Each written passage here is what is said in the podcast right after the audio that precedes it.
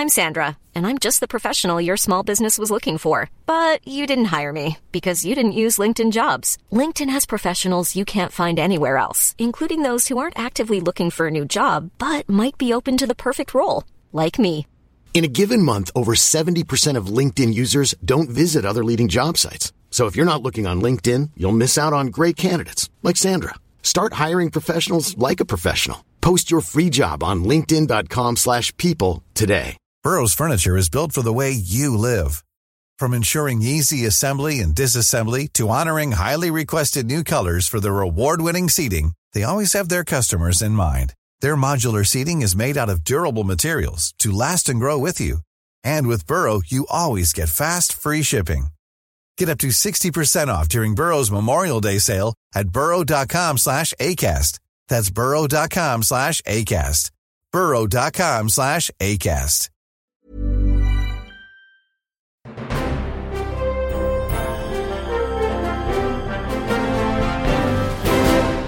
Hola, ¿qué tal? Soy Dani y esto es Haciendo el Sueco en San Francisco, ya eh, casi en la recta final.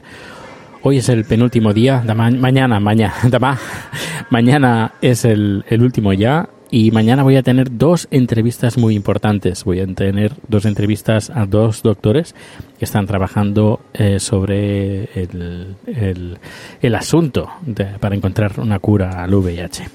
Pero bueno, antes de todo, antes de empezar, el sponsor de Haciendo el Sueco. Es Joan Boluda con sus cursos de marketing online.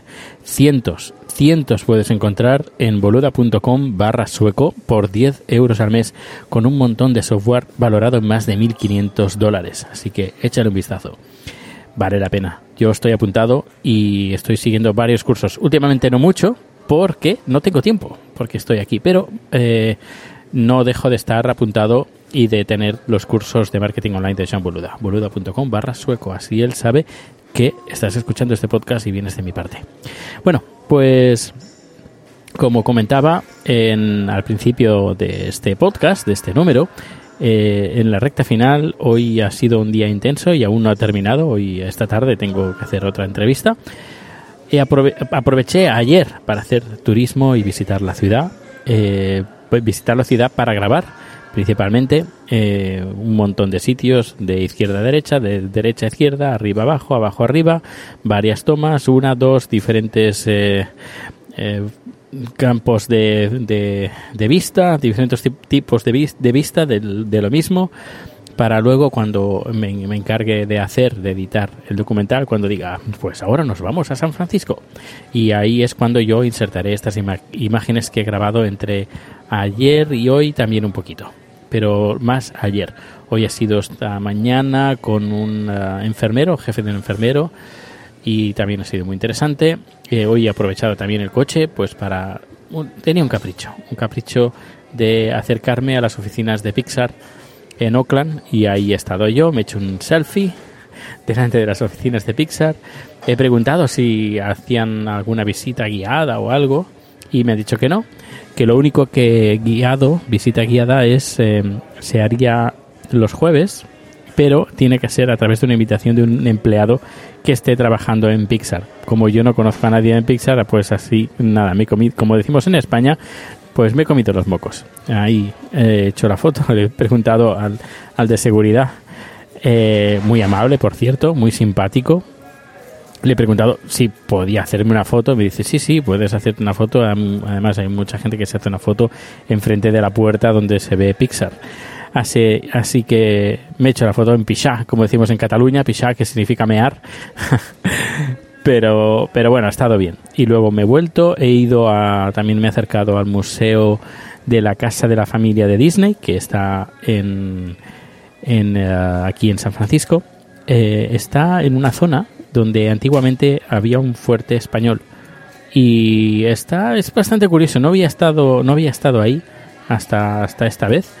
Y ha estado curioso, ha estado bien porque eh, ves edificaciones muy típicas españolas, españolas y una estructura así eh, más bien militar, es una estructura militar donde había, había estaban ahí pues eh, militares españoles hace bastantes añitos.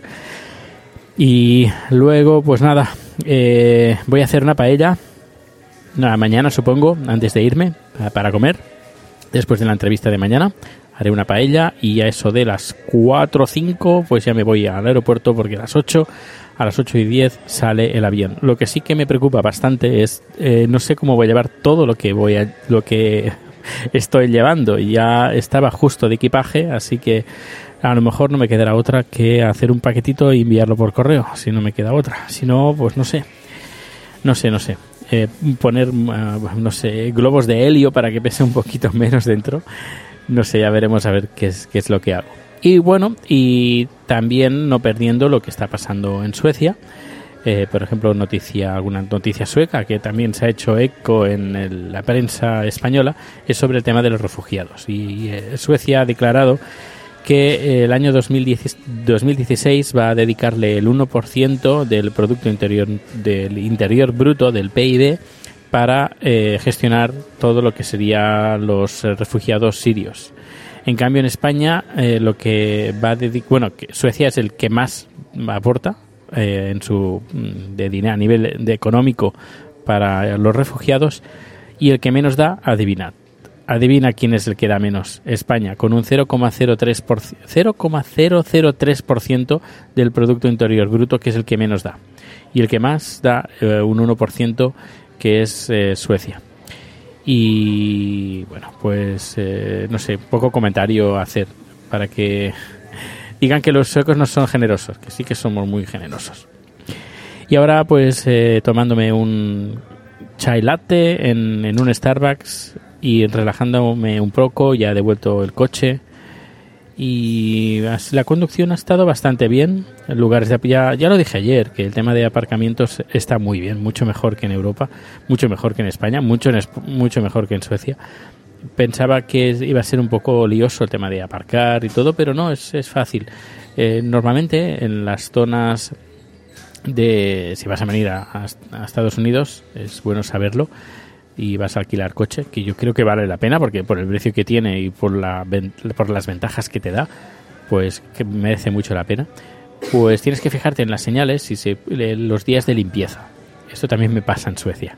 Hay un día a ciertas horas eh, que no puedes aparcar ahí el coche. El resto, a lo mejor te pone dos horas o tres horas que puedes dejar el coche aparcado ahí. ¿Cómo hacen para detectar que ese coche lleva una hora, dos horas o tres horas? Pues muy fácil. Eh, la gente, los controladores, con una tiza rayan el, suelo con un poco de neumático. Eh, hacen una especie de marca a, tiza. Y cuando ven que la tiza eh, se ha movido o ya la rueda que se ha pintado ya no está, no concuerda, pues es que ese coche se ha ido. lo hacen de esta manera. Luego también están los parquímetros, que hay un parquímetro en cada zona de aparcamiento. Yo, lo curioso es que yo iba con un coche más bien chiquitito y yo ocupaba la mitad de la zona de un aparcamiento normal, porque aquí los coches pueden ser muy chiquititos como el que yo tenía o enormes. Y la plaza de parking es para un coche enorme, para así porque todo el mundo tiene derecho a aparcar, sea un coche pequeño o grande. Y claro, a veces me sentía como absurdo, es como aparcar eh, sí, es como eh, aparcar una mosca en, en, un, en un plato. Eh, hay mucha, mucho espacio libre. Así me sentía de, uy, qué pequeño es mi coche en comparación con el espacio que, te da. Y claro, también es una, una, lástima porque también se desaprovecha bastante espacio. Porque quizás entre dos aparcamientos pequeños, eh, de bueno, dos aparcamientos grandes con dos coches pequeños generaría un aparcamiento nuevo y ya serían tres con, de coches pequeños, mm, porque está todo muy delimitado con líneas y tienes que aparcar el coche entre esas líneas. Luego, otra cosa importante, y si no te ponen multa, es importante aquí, sobre todo en San Francisco. Cuando aparcas, eh, la, rueda la tienes que girar y arrimarla al bordillo.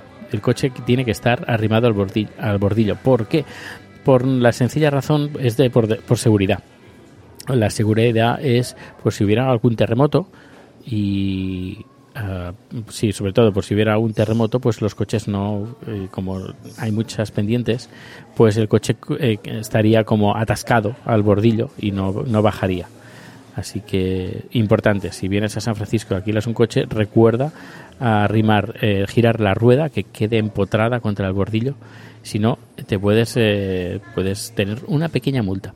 Luego otra cosa importante a tener en cuenta es eh, los semáforos. Eh, los giros a la derecha, cuando el semáforo está rojo y quieres girar a la derecha, puedes girar a la derecha. Debes girar a, la derecha, porque si te paras y esperas a que el semáforo se ponga verde y tienes a alguien detrás que quiere girar a la derecha, pues ¿qué va a hacer? Pues te va a pitar. Así que, importante, giros a la derecha con semáforo en rojo es posible, a no ser que haya una ley que lo, hay una ley, perdón, una señal que lo impida, que diga prohibido el giro a la derecha con el semáforo en rojo. Hay una señal que lo indica. Hay que ir atento, hay que ir atento a todas las señales, eso en todas partes. Y bueno, pues, pues nada, eso es todo. Eh, no sé cómo voy a titular este, este número. Eh, a, veces es, es, es, bastante complicado, a veces es fácil, pero a veces cuando hablo de varios temas, que no hay ninguno que destaque eh, por encima de otro, pues no, no sé qué poner. ¿Miscelánea? Sí, pero habría muchos miscelánea y no sé, no sé qué poner. Bueno, ya se me ocurrirá algo. Yo solo espero que estés bien y que eh, nos escuchamos o me escuchas mañana. Hasta luego.